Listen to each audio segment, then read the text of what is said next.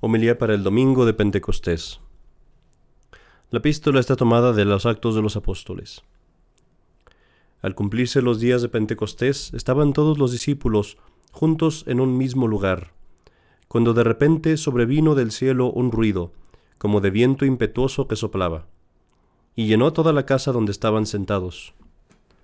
Al mismo tiempo vieron aparecer unas como lenguas de fuego, que se repartieron y se posaron sobre cada uno de ellos.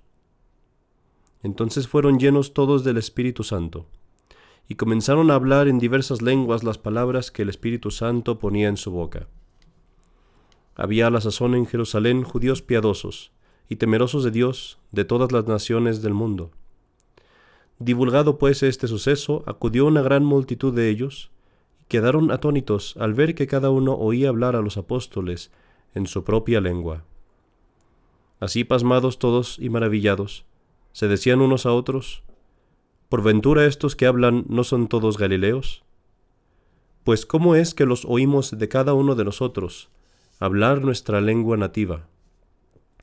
Partos, medos, elamitas, los moradores de Mesopotamia, de Judea y de Capadocia, del Ponto y del Asia, los de Frigia, de Panfilia y de Egipto, los de la Libia confinante con Sirene y los que han venido de Roma, tanto judíos como prosélitos, los cretenses y los árabes, los oímos hablar en nuestras propias lenguas las maravillas de Dios. El Evangelio está tomado del Evangelio de nuestro Señor Jesucristo según San Juan. En aquel tiempo dijo Jesús a sus discípulos, Si alguno me ama, observará mi doctrina y mi Padre le amará, y vendremos a él y haremos mansión dentro de él. Pero el que no me ama no practica mi doctrina y la doctrina que habéis oído no es solamente mía, sino del Padre que me ha enviado. Estas cosas os he dicho conversando con vosotros. Mas el consolador Espíritu Santo, que mi Padre enviará en mi nombre, os lo enseñará todo y os recordará cuantas cosas os tengo dichas. La paz os dejo, la paz mía os doy.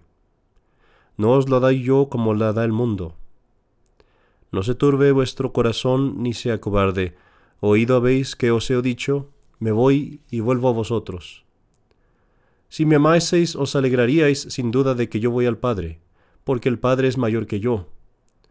Yo os lo digo ahora antes que suceda, a fin de que cuando sucediere os confirméis en la fe. Ya no hablaré mucho con vosotros, porque viene el príncipe de este mundo, aunque no hay en mí cosa que le pertenezca mas a fin de que conozca el mundo que yo amo al Padre y que cumplo con lo que me ha mandado, así lo hago. En el nombre del Padre, y del Hijo, y del Espíritu Santo. Amén. Mis queridos hermanos, qué gran fiesta, qué hermoso día celebramos en la liturgia de la Iglesia hoy. Porque hoy en toda la Iglesia, en todo el mundo, es renovado ese gran don, el gran milagro, que un día dio inicio a la Iglesia misma, y que continuamente la renueva, la venida de la tercera persona de la Santísima y Divina Trinidad, la venida del Espíritu Santo sobre la Iglesia y sobre nuestras mismas almas. Mis queridos hermanos, el Espíritu Santo ha estado siempre presente cuando Dios iba a establecer un orden nuevo, una nueva fase en la creación. Pareciera como si el gran consolador siempre ha estado a cargo de establecer orden, proporción, jerarquía y sabiduría siempre que Dios va a hacer una cosa nueva en su creación. Piénsalo por un momento. Estuvo allí en el primer momento de la creación. El Espíritu de Dios, nos dice el Génesis, aleteaba sobre las aguas como si dijera que en ese momento en que las estrellas estaban siendo puestas en su lugar, en el que la tierra y el agua comenzaba a ser ordenada en su posición actual, cuando todo en la naturaleza empezó a tomar esa armonía en la que Dios la hizo, en ese momento el Espíritu Santo actuaba como el que organiza, como el agente de orden, el agente de armonía y de perfección. Más adelante también estuvo allí el Espíritu Santo, cuando los mandamientos le fueron dados a Moisés en el monte Sinaí. aquel día en que los mandamientos fueron dados, fue el día quincuagésimo, el día número 50 después de la liberación de los judíos de Egipto. El día quincuagésimo después de la Pascua. El día 50. En griego, Pentecoste. Es decir, que los mandamientos se le fueron dados, dados a Moisés en el mismo día de Pentecostés. Y allí también estuvo el Espíritu Santo. Estuvo en forma de fuego, en forma de una nube densa y de fuego. Estuvo también como trueno, ordenando de nuevo, haciendo una alianza, un testamento entre el hombre y Dios, estableciendo el orden moral que Dios iba a poner para los hombres, enviando desde el cielo fuego y trueno, para escribir sobre piedras los mandamientos y ese orden que Dios decretaba desde toda la eternidad para darle a sus criaturas. Y después, el día de hoy, después de la ascensión de nuestro Señor a los cielos, vemos que el Espíritu Santo se hace presente de nuevo.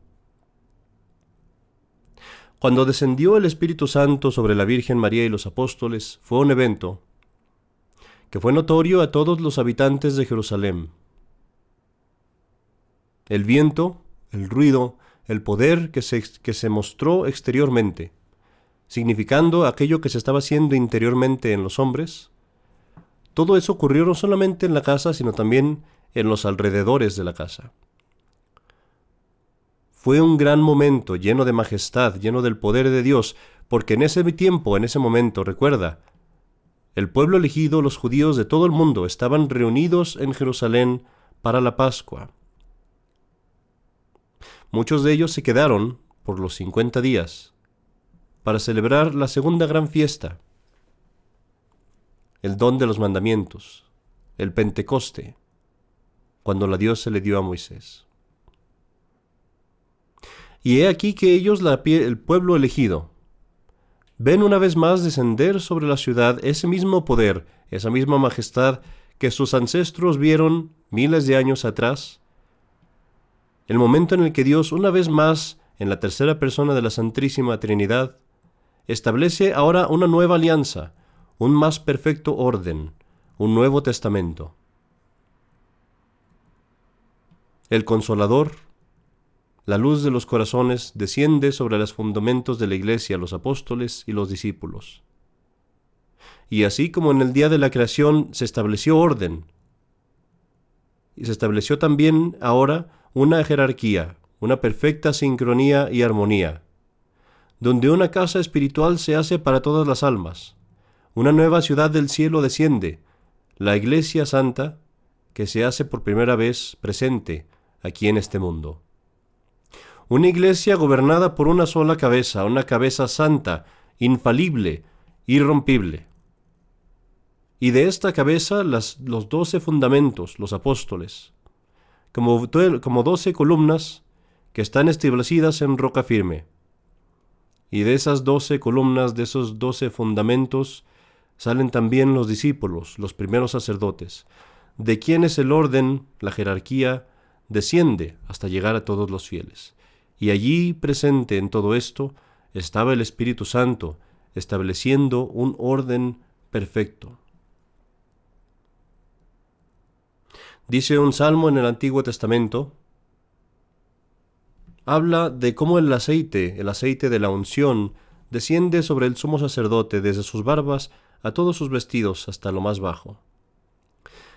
Y esta figura del sacerdote que recibe el santo óleo, y que el óleo se derrama por todas sus vestiduras sacerdotales, es una figura de lo que el Espíritu Santo iba a ser en la iglesia porque la gracia del Espíritu Santo desciende no de forma igual sobre todos, sino en debida proporción y con la correcta medida a cada quien. Desciende primero en la cabeza de Cristo, el sumo sacerdote, y después en la Virgen María, la Madre de Dios.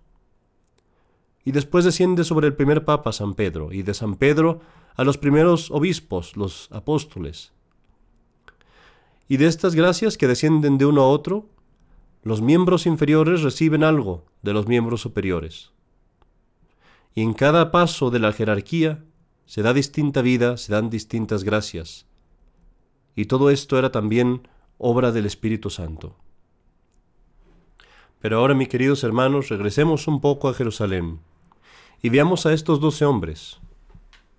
Y ven ellos, como en, en otrora, como en otro tiempo se vieron las piedras en las que Dios grabó con fuego los mandamientos, ahora vemos estas doce piedras, estos doce fundamentos, y Dios también desciende como fuego sobre ellos. Pero ya no graba en piedra en los mandamientos, sino en sus corazones de carne. Ahora pues, desciende el Espíritu Santo sobre los apóstoles y sobre todos aquellos que esperaban la promesa de Cristo, y los judíos que estaban en Jerusalén se reúnen alrededor de la casa, así como antes se reunieron alrededor del monte Sinaí. Y así como Moisés desciende del monte Sinaí para darles el testamento que Dios había establecido, ahora San Pedro, la piedra y la cabeza de la nueva iglesia, del nuevo orden que Dios establece, desciende también de la casa, fuera de la casa, a ellos, al pueblo elegido y les entrega la nueva alianza, la nueva ley. Es otro Moisés y mejor que Moisés porque este hombre es verdaderamente el vicario de Cristo en la iglesia. Tiene el poder de Cristo para perdonar los pecados. Y así les entrega a ellos la promesa de que ellos también recibirán de Dios gracia, amor y sabiduría si ahora desean también entrar en este Nuevo Testamento. Ellos, el pueblo elegido, reciben la nueva ley como sus ancestros recibieron la antigua. Pero así como sus ancestros, también la mayoría de ellos no la guardan, la rechazan y viene finalmente a pasar a nosotros, al resto del mundo, a los pueblos paganos. Pero a partir de ese momento, mis queridos hermanos, y por toda la eternidad, la Iglesia de Cristo santa, eterna, inmaculada, infalible, ha permanecido en medio del mundo sin cambio, sin mancha, firme como una roca.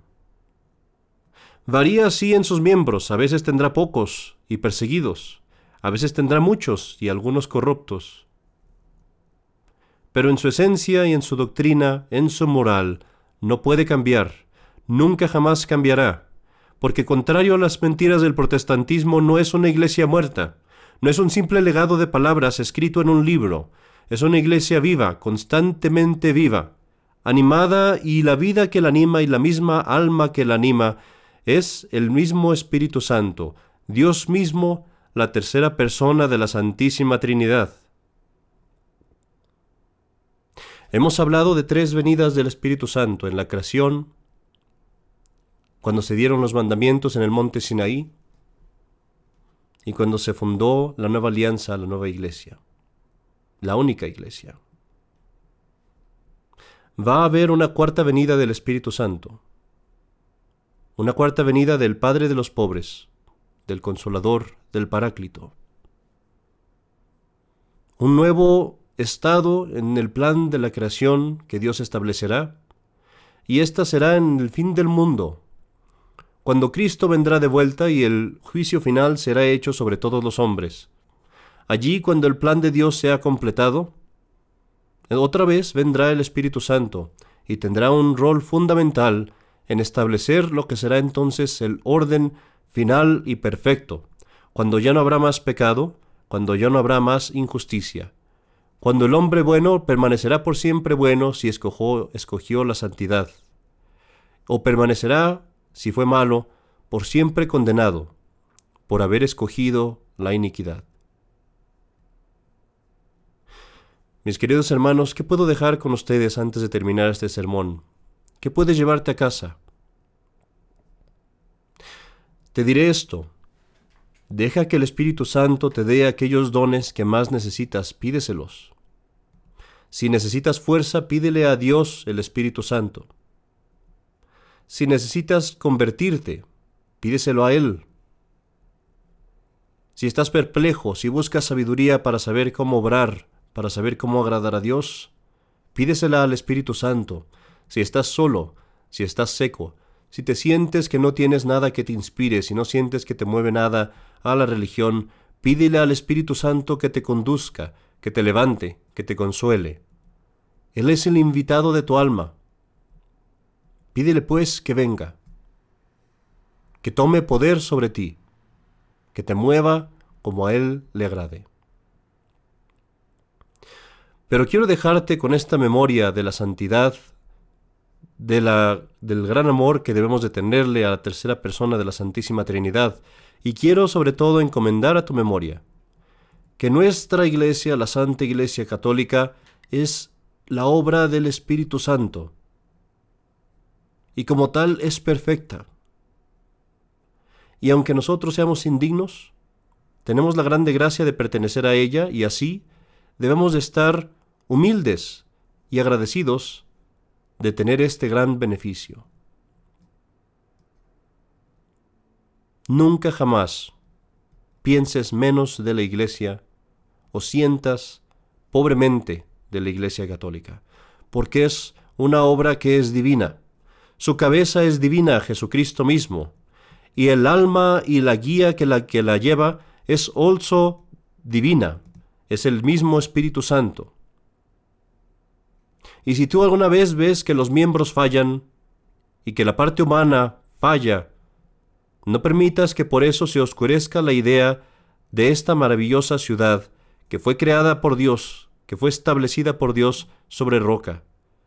Este es verdaderamente el templo de Dios, la ciudad santa Jerusalén que descendió de los cielos, donde el Espíritu Santo morará para siempre.